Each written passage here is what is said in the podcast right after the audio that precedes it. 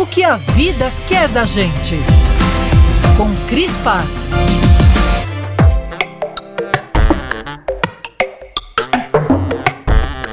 No começo da minha carreira de publicidade, eu trabalhei numa agência muito, muito legal, criada por três sócios, dois homens e uma mulher.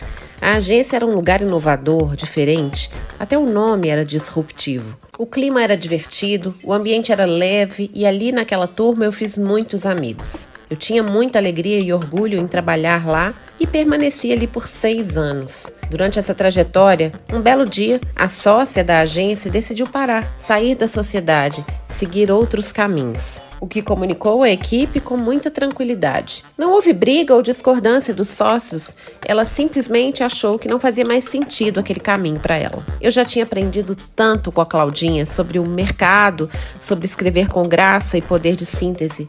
Aquela era mais uma lição importante que ela me deixava, talvez a de maior impacto. A Claudinha me ensinou que saber parar também era importante. Ela sempre foi uma pessoa sensível, intuitiva, conectada aos seus desejos, e esse aprendizado foi fundamental para minha trajetória. Ontem vimos a notícia sobre a renúncia da primeira-ministra da Nova Zelândia, Jacinta Ardern, que mudou a cara da política global quando foi eleita a chefe de estado mais jovem do mundo. Políticos são humanos, ela declarou, segurando as lágrimas.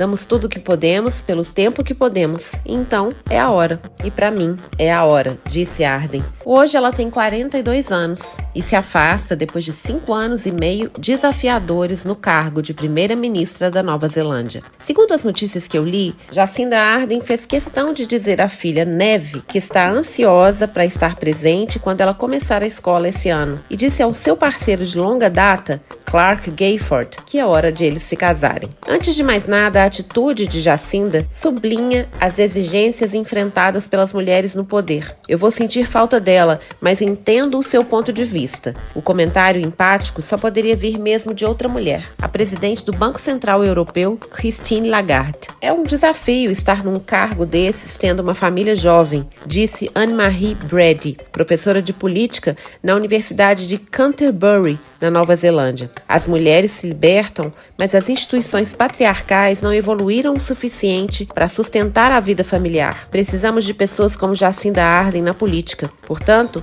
a situação dela é motivo de reflexão sobre o que podemos fazer mais para apoiar as mulheres na política e os homens e sua vida familiar também. A declaração de Anne-Marie Brady é absolutamente verdadeira e necessária. As nossas conquistas avançam dia a dia a despeito do esforço contrário de um mundo forjado para o masculino. Os formatos de trabalho ainda estão formatados para os homens e todos perdemos com isso. Elogiada pela ex-primeira-ministra da Nova Zelândia, Ellen Clark, por ter feito um trabalho extraordinário ao liderar um país em grandes crises, Jacinda Arden não está desistindo por inadequação ou por não ter conseguido. Está dando um passo, um passo que parece não ser considerado uma possibilidade no mundo do sucesso.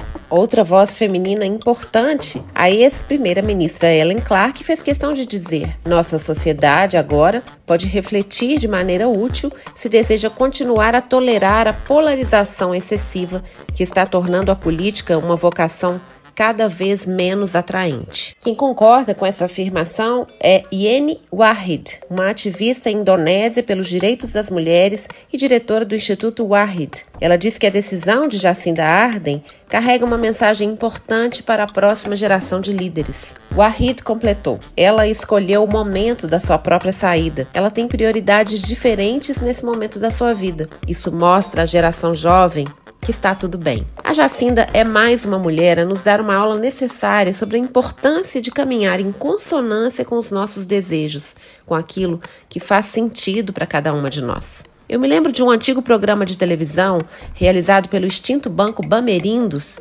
chamado Gente que Faz. O ator Gianfrancesco Guarnieri narrava trajetórias emocionantes de personagens reais que tinham batalhado incansavelmente por um objetivo. Naquele tempo, a indústria do sucesso tinha um quê de poesia. Quantas vezes se busca o sucesso para se ter uma vida mais tranquila, para depois não se ter mais sossego? O tal do sucesso vicia, inebria e engana. O perigo é desconectar-se da bússola que a gente traz no peito, aquela que sabe mais do que as planilhas. Seria oportuno um programa chamado Gente que faz, mas não consegue, ou Gente que desiste porque estava ficando muito chato. Ou quem sabe, gente que jogou tudo pro alto e quer mais é ser feliz. Ninguém nos ensina isso formalmente, mas é fundamental aprender. Saber dar passos em outras direções, inclusive na direção oposta passos para trás, por que não?